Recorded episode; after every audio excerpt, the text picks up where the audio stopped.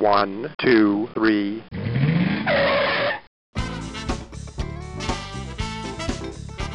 Bem-vindo, bem-vindo ao Paladar Distinto, seu podcast de gastronomia. E o assunto de hoje é coquetelaria. E eu tenho a honra de falar com o mestre, o Gabriel Santana, do Santana Bar. Tudo bem, Xará?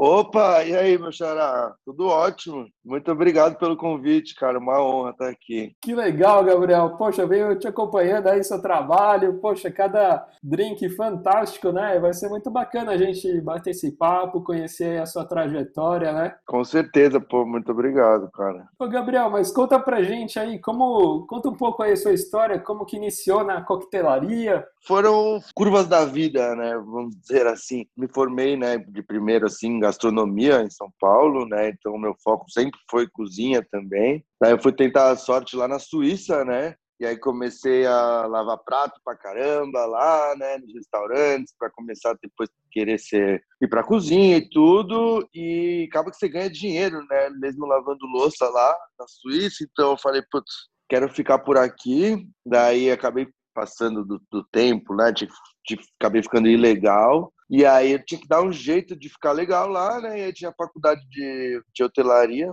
Aí eu decidi colocar tudo que eu tinha na minha vida na faculdade de hotelaria, né? Falei, pô, vou comprar um carro um futuro. Daí, bora. Fui e acabei me formando, né? Era tudo em francês, então foi, foi realmente complicado assim, mas putz, muito, muito estudo, né? A gente conseguiu. Só que isso sempre focado na cozinha, né? Meus estágios foram sempre na cozinha. Daí, bom, long story short, né? Quando eu me formei, eu quis ir para os Estados Unidos fazer um management training no salão para aprender a ser garçom, né? Se um dia eu fosse abrir um restaurante, eu ia querer mostrar para o meu garçom como é que faz e realmente poder meio que controlar tudo, né? E lá eu vi que eu adoro falar com as pessoas, entendeu? Quando eu estava servindo mesas, eu falei, putz, mas cara, eu amo essa relação direta com o cliente, né? Tem esse feedback direto, né? Que você vê já no olhar da pessoa. Eu passei por todos os departamentos, né? Do hotel do lado do Roosevelt, New Orleans, e aí restaurante, coffee shop, room service, e aí nos últimos três meses era no Sazerac Bar,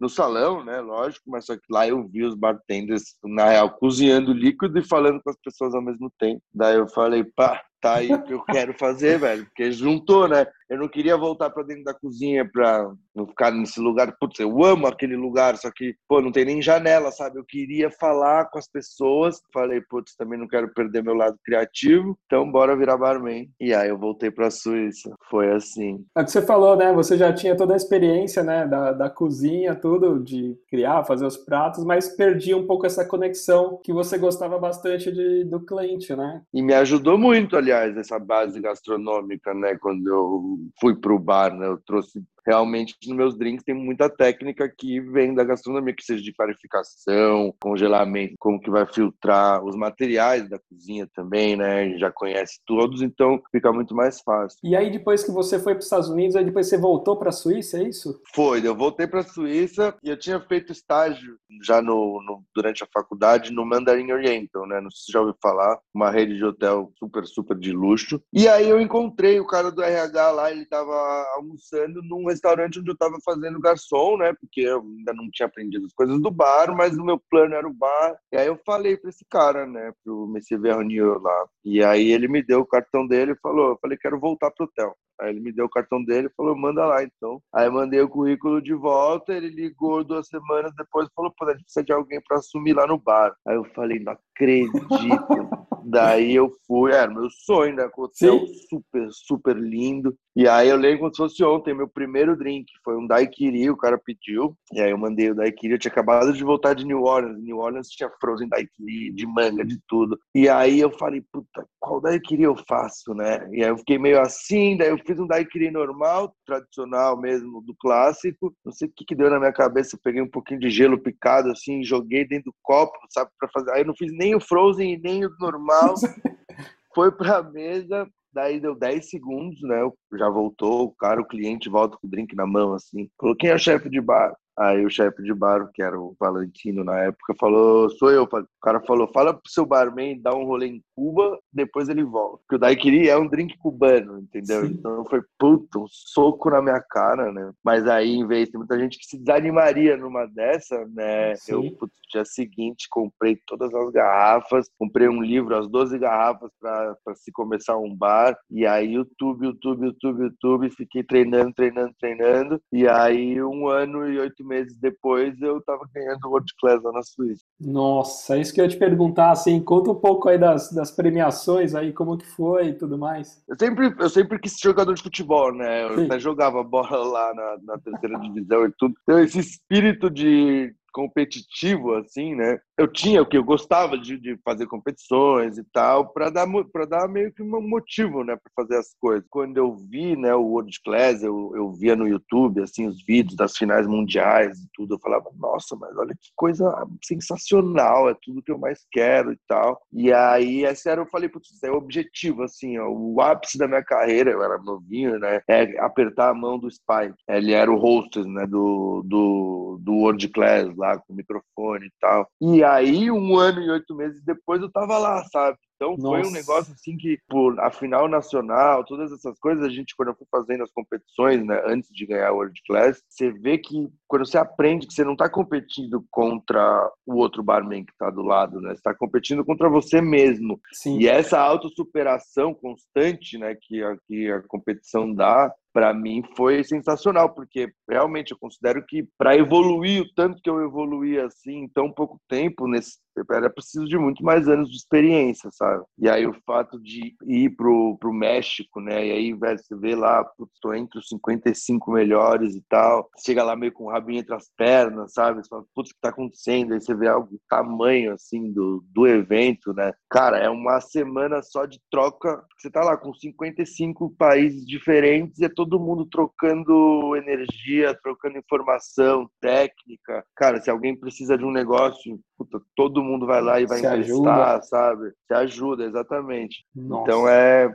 é uma semana assim que eu conto como putz, anos assim de experiência, sabe? Que legal. E tá todo mundo junto, né? E você poder trocar essa experiência Muito. com barman de outros países, né? Que você falou, tem bebidas que são típicas daquele país, né? E poder falar, pô, me dá um Exato. toque aqui do que eu posso aprimorar na bebida específica do seu país, né? Ao mesmo tempo, Exato te perguntarem, aí é caipirinha, como dar uma dica aqui também, né? Então Exatamente. E as, essas, é troca constante de informação. E sem contar que a gente vai também visitar os lugares, né? Tem a oportunidade de ir numa destilaria de tequila, né? De ver lá na fábrica da Ketuan. Você, você realmente vê de perto muita coisa que, cara, se não tivesse acontecido, tipo, se eu não tivesse ganho o World Class, por exemplo, lá na Suíça em 2017, acho que minha história teria sido muito diferente, né? Não tô falando que não não estaria onde eu estou, né? Mas, Sim. cara, foi depois que eu ganhei lá que aí depois eu cheguei aqui no Brasil, já a galera já meio que me conhecia, porque eu já conheci já o brasileiro que estava na final no México, né, que era o Diogo no caso, então já conhecia ele, então já pude fazer um evento assim que eu cheguei no aniversário de Pinheiros, daí já a Diageo Brasil me convidou para ir conhecer a fábrica da Ketewan na Holanda e tava todos os bartenders, então já, já, já sabe, são mini coisinhas Sim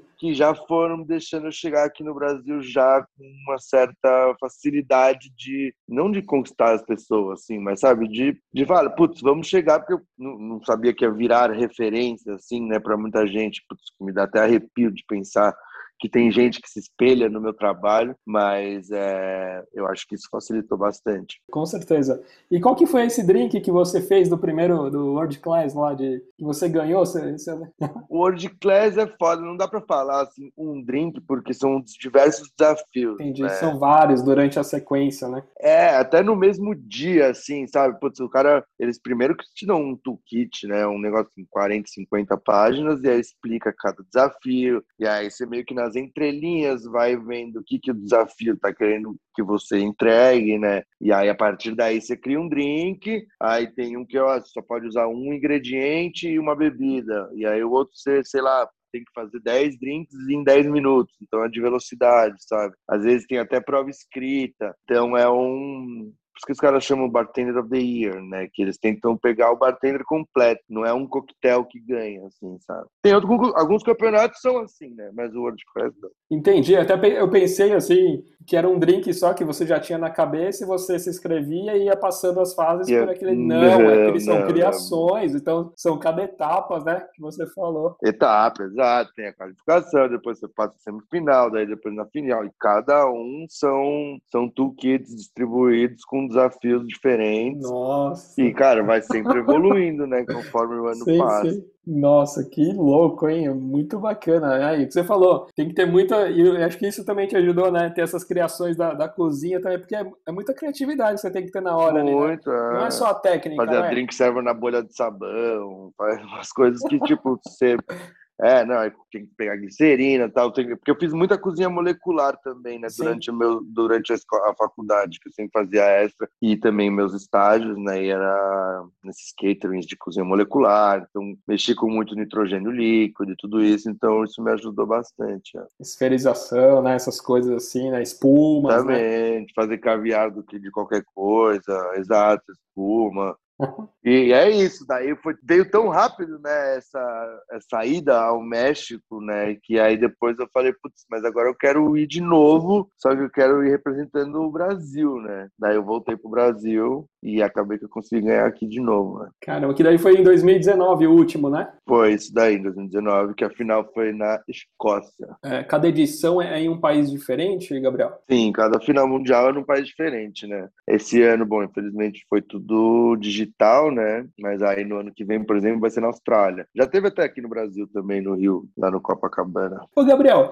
e essa parte que você teve lá na, na Suíça, né, nos Estados Unidos também, assim, o que, que você viu de mais diferente, assim, para a coqueteleira que a gente tinha aqui, né, o que tem hoje, assim, um pouco dos gostos, assim, das, dos consumidores de lá, ou das técnicas que, que eles usam, o que mais difere, assim? Em termos de técnicas, assim, a gente vê que o mundo, né, ainda mais tendo feito todas essas viagens, ele meio que vai evoluindo junto, junto né? Tá.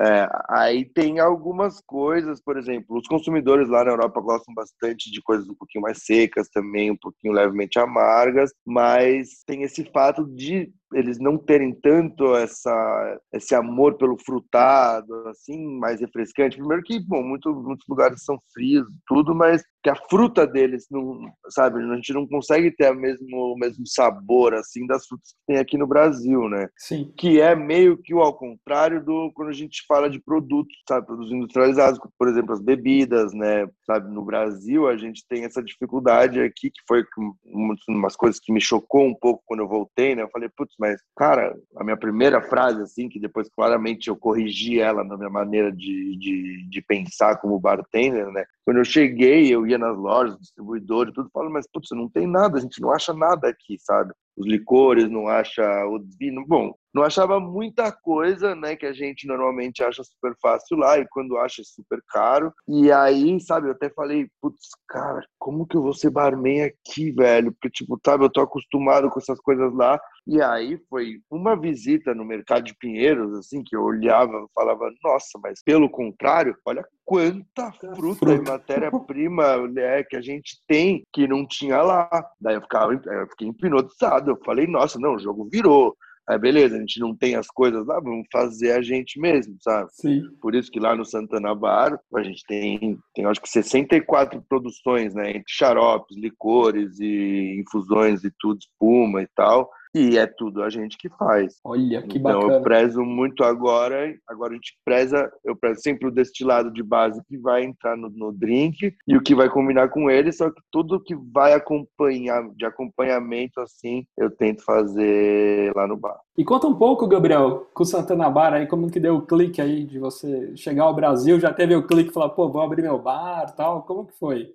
É engraçado que na vida a gente vai indo e vai, os sonhos vão meio que mudando, né? Porque, como eu falei, queria ser chefe de cozinha, só que aí quando eu quiser ser chefe, eu sempre, putz, um dia eu quero ter um restaurante. Daí quando eu fui pro bar, eu fui para um bar num, num, bar de hotel, né? E lá eu comecei como barman, eu fiquei no mandarim quatro anos quase. E quando eu saí de lá, eu era o chefe do bar, né? E aí, na minha cabeça, antes de eu sair, eu já estava com outros projetos. Eu falei, putz, eu tô a duas promoções de, de ser diretor F&B, né, de Food and Beverage. Que na época da escola, assim, eu falava, nossa, esse cara aí, ele é o foda, porque, putz, ele sabe tudo da cozinha, ele sabe das coisas do salão, do bar. E, como eu estava vendo nos outros hotéis, assim, né, para o cara virar diretor F&B, o mais fácil ela é indo pelo, pelos departamentos de serviço, né? E aí é isso, eu, putz, eu bartender, fui para supervisor, assistente manager, fui para manager do bar. Só que aí comecei a sentir falta do quê? Do balcão, porque eu, eu, eu mais resolvia problemas do que e, e cumpria metas do que simplesmente criava experiências, né? Daí eu falei, puta, preciso para um barzinho de rua de novo. Daí fui para um barzinho de rua, fui para um bar de restaurante. E aí quando eu voltei para o Brasil, eu abri o Benzina, não como sócio, mas fui tomar conta do Benzina, que era uma casa de três andares, né? E era outro tipo de coisa que eu nunca tinha feito. E aí sempre com o meu sonho de ter o meu negocinho.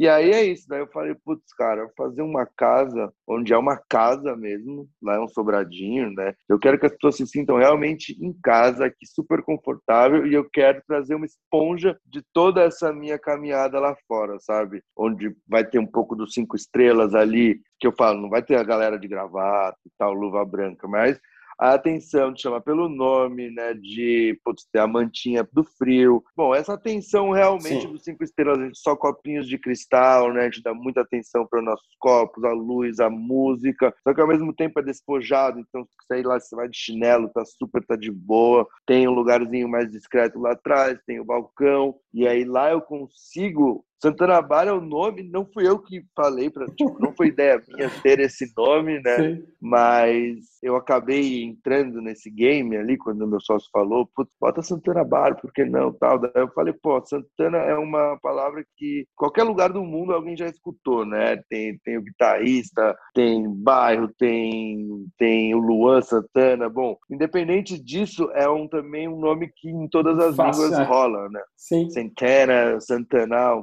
você. E como eu quero internacionalizar o bar, né? Agora essa é a minha competiçãozinha. É começar com o bar e começar a, a, dar, a dar, não necessariamente prêmio, assim, mas sabe, eu gosto desse negócio de ir buscar prêmios, e buscar reconhecimento, que é para não cair numa, numa monotonia, sabe? Então, o bar tá sempre cheio, beleza, então já estou feliz com isso. Não, vamos que eu quero, né? Eu quero fazer nacionalmente aqui, né? Ir atrás do prêmio da Veja, essas coisas, para depois 50 Best, são esses os planos. Mas é isso, sempre trazendo um pouquinho de tudo que eu vivi para o cliente. Que legal. É hospitalidade, né, Gabriel? Aquela coisa, né? Não adianta ter uma carta boa, ter um ambiente legal e ter um atendimento ruim. Não adianta ter um atendimento bom não ter um drink legal, né? É o conjunto, né? É um conjunto. Por isso, essas, essas guerras, né? De, de, eu acho até engraçado, né? De, de chefe com garçom, de barman que fala do garçom, garçom que fala do barman. Beleza, isso acontece. Pra, eu consigo entender o porquê que acontece, porque cada um quer fazer o seu trabalho muito bem. Então, se um tá atrapalhando o outro, rola essa. Então, o que a gente precisa entender realmente é que para os dois trabalharem perfeitamente, é uma roda só, é junto, né? Com uma bicicleta. Então, se você está em perfeita sintonia com o seu garçom e ele está tendo uma hospitalidade perfeita,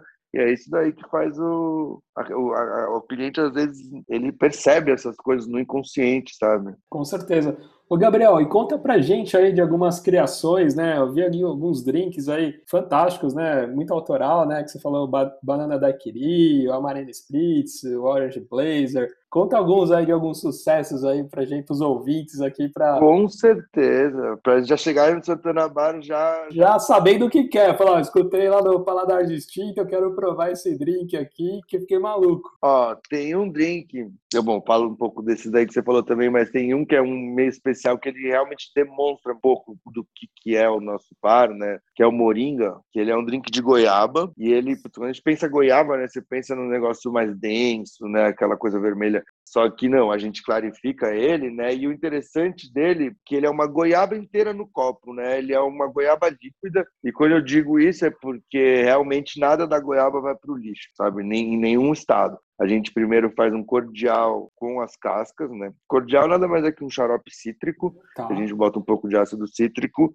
e faz isso a frio. E aí, com a polpa da goiaba, eu faço um licor. É beleza, o licor que a, de base ele é super vermelho e tal. Isso vai com álcool cereal, um pouquinho de açúcar orgânico. E aí a gente clarifica tudo isso E aí, depois de clarificar, congela, descongela, a gente tem que passar isso numa peneira fina. E aí, depois, o que normalmente o que a gente, todo mundo joga fora, o que fica na peneira, a gente mistura tudo isso e aí faz chips de goiaba desidratado. Então, pra, isso mostra, né? Que mesmo depois de três preparações, ainda tem gosto de goiaba naquele restinho de fibra que ficou. Nossa. Ainda fica uma decoração bonita. Quando você pega essa desidratada, dá uma mordidinha e dá um golinho, você vê que putz, renasce uma explosão de goiaba na boca. Né? Nossa, que você falou, que bacana, hein? É, é e cada drink tem um pouquinho disso, né? A gente Sim. tem o nosso Milk Punch, que demora seis dias para fazer. Bom, esse daí já está tá. pronto na hora de servir, então ele facilita, né? Como que é esse daí, Gabriel? Esse daí é um Milk Punch, né? A gente faz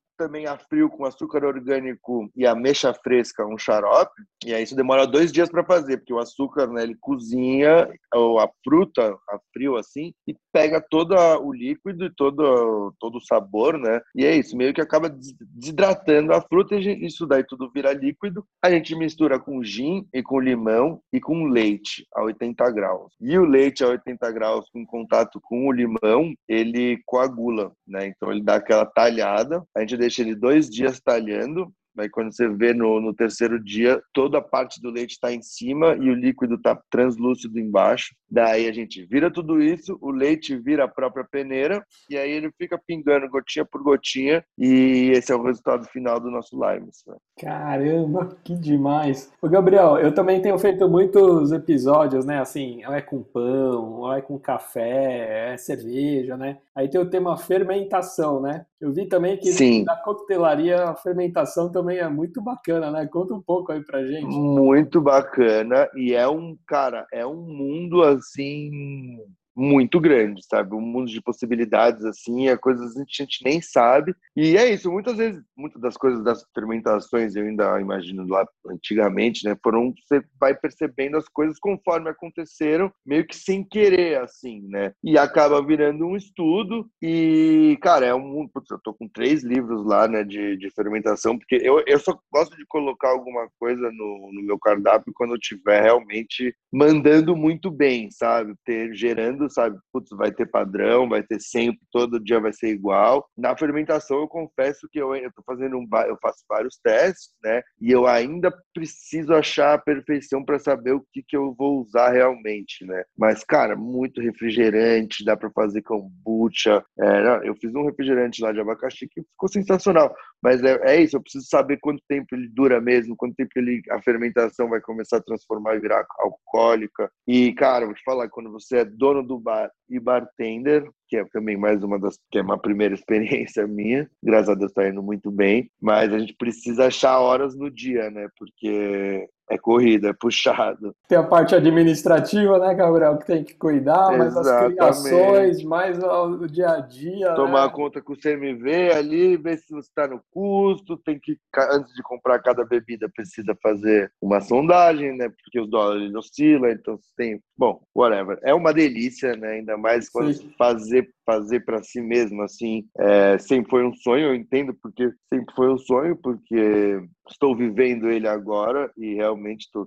realmente muito feliz de ver pessoas voltando para o bar assim então é sei lá é muito gratificante né? Ô, Gabriel e da parte dos drinks assim clássicos né? O que, que mais sai assim? Tem tem é, épocas também? Tem vezes que tem períodos do, do tempo que nossa sai só sei lá Manhattan aí depois agora é o Negroni. Acho que é muito isso por períodos né? É por período é engraçado que às vezes também é meio que por dia assim, né? Não sei se a galera meio que vê a pessoa pedindo e aí a galera em volta pede bastante. Mas, então, no meu bar lá, a gente tem meio que uma saída diferenciada de todos os lugares que eu já trabalhei ou vejo, né, dos meus colegas, porque esses clássicos que normalmente mais saem, lá não sai muito, justamente porque eu tenho uma lista de 65 clássicos, né? Então, a galera meio que acaba vendo, nossa, tem, existe tanta coisa assim, né?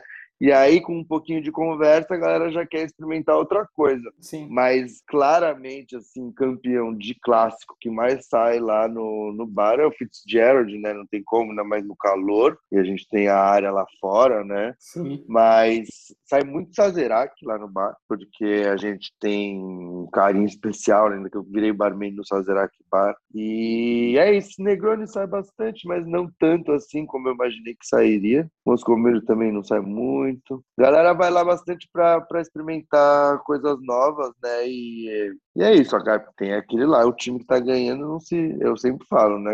Ai, mas eu vou pedir um Fitzgerald com uma carta desse tamanho. Eu falo, mas tá tudo ótimo. O importante é você tomar o que você gosta e sair daqui com um sorriso. Até se for um copo de água. Para mim, eu quero que a pessoa saia de lá feliz. Tem tanta coisa bacana lá quando você vai lá no Santana Bar que eu falei, meu, às vezes, lógico, o rapaz quer alguém lá, né? Sei lá, chega lá, um cliente, É, mas né? é, Você pede, né? E é sem preconceito, realmente. Isso que é uma das coisas que faz parte também, que eu digo, da hospitalidade. né? Pô, lá eu te falo, a gente vende drink, sim, mas a ideia é meio que vender sorrisos, né? Então, tipo, se você gostou médio do drink, eu já peço pra pessoa trocar, entendeu? Eu quero que você goste, tome o que você gosta de tá gostando de tomar. E é isso, passar um momento legal. E teve algum episódio, assim, ou aqui no Brasil ou lá fora, onde algum cliente falou, Gabriel, tem como você trocar, pegar um drink já certinho assim, mas falar, tem como trocar tal ingrediente por tal ingrediente? Você falar, caraca, não é que ficou bom mesmo essa, essa ideia do cara, assim? Sim, sim, lógico. E, putz, tem muita gente que não gosta de fazer isso, né? O cliente fala, mas eu falo, puta, lógico, cara. Primeiro que se você que você sabe o que está pedindo e é isso que você vai tomar, né? Você conhece, beleza. Então é meio que por conta e risco do cliente, porque é isso, eu quero que ele se satisfaça. Mas, putz, já eu já falava, nossa, cara, como eu não pensei nisso, tá uma delícia. E eu faço questão de falar para ele também, né? Porque aí também o cara se sente também feliz de, de ter mostrado alguma coisa pra gente.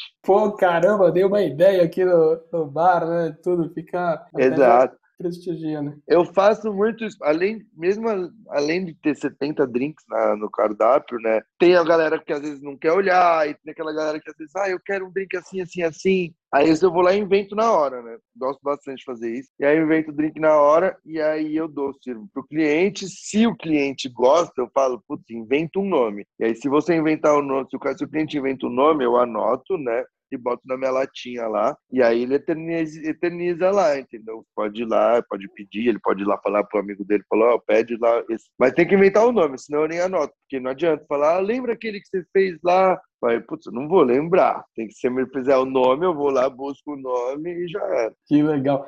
E, Gabriel, a importância da, do copo, da taça é fundamental, né? Fundamental. Não, isso é, faz totalmente parte da experiência, sabe? O fato da taça ser fininha, confortável de pegar, sabe? Combina com a finesse desse drink, né? Dá, já se for mais para um morrito, já, putz, já pode ser um copo mais estileira, mais assim. E aí, putz, o Dry Martini a gente serve ele em duas, sabe? Metade na taça, metade numa garrafinha no gelo, que é para também a pessoa pegar e colocar outra parte, sabe? Participar um pouco, assim, da, da construção do drink. Então, fora o como fica a imagem, o back bar, né? Aqueles copos congelados na geladeira. Eu acho que é tão essencial quanto ao líquido que está dentro. Né? Que bacana, que legal. Gabriel, e a parte de bitter, assim, é, é, muito importante também a dosagem, né? Porque bitter, assim, é legal, mas se você passa muito ou põe um pouco a mais, também estraga tudo, né? Estraga, ainda mais se for algum drink mais, mais, mais simples, assim, Sim. né? Que qualquer uma, um dashzinho a mais você acaba desequilibrando, né? Até o drink.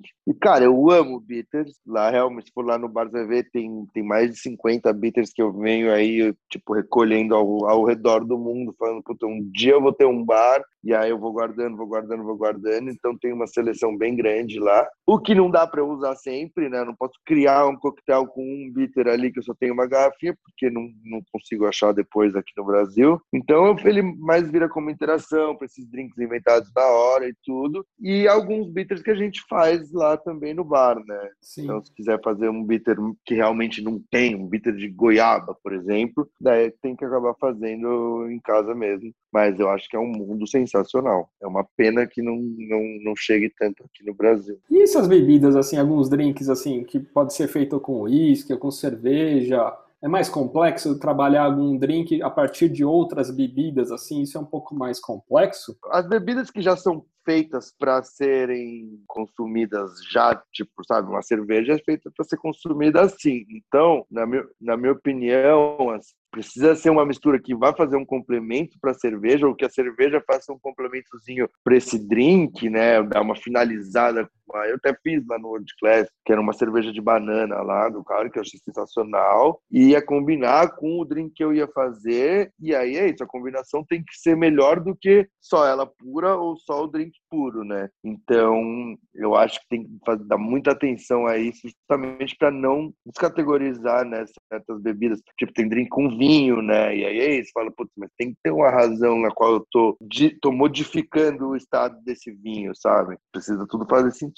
Mas isso é em tudo, né? Até um certo ingrediente, antes da gente começar a espremer ou fazer qualquer tipo de coisa, a gente analisa qual é a melhor forma de extração de sabor desse ingrediente, né? Por exemplo, a casca da goiaba tem um sabor diferente da polpa, então você pode fazer duas preparações diferentes para usar em duas coisas diferentes com um ingrediente só, sabe? O gelo também, né, Gabriel? O gelo também é super importante, né? Trabalho com gelo. Super importante. O gelo, a nossa máquina de gelo, acho que foi um dos investimentos assim que eu falei, putz, cara, se tem um negócio que não vai acontecer no Santana Bar, prefiro fechar a porta, é usar gelo de posto nos meus drinks. Nada contra o gelo do posto, tem gente, mas é que no drink, lá no bar, pelo preço que a gente vende, pelo, pelo nosso copinho, sabe? Putz, um copinho de cristal e aí, putz, aquele gelo. Bom, whatever, vai descategorizar o meu drink. Então, falei, putz, essa máquina aqui ela faz 190 quilos de gelo por dia.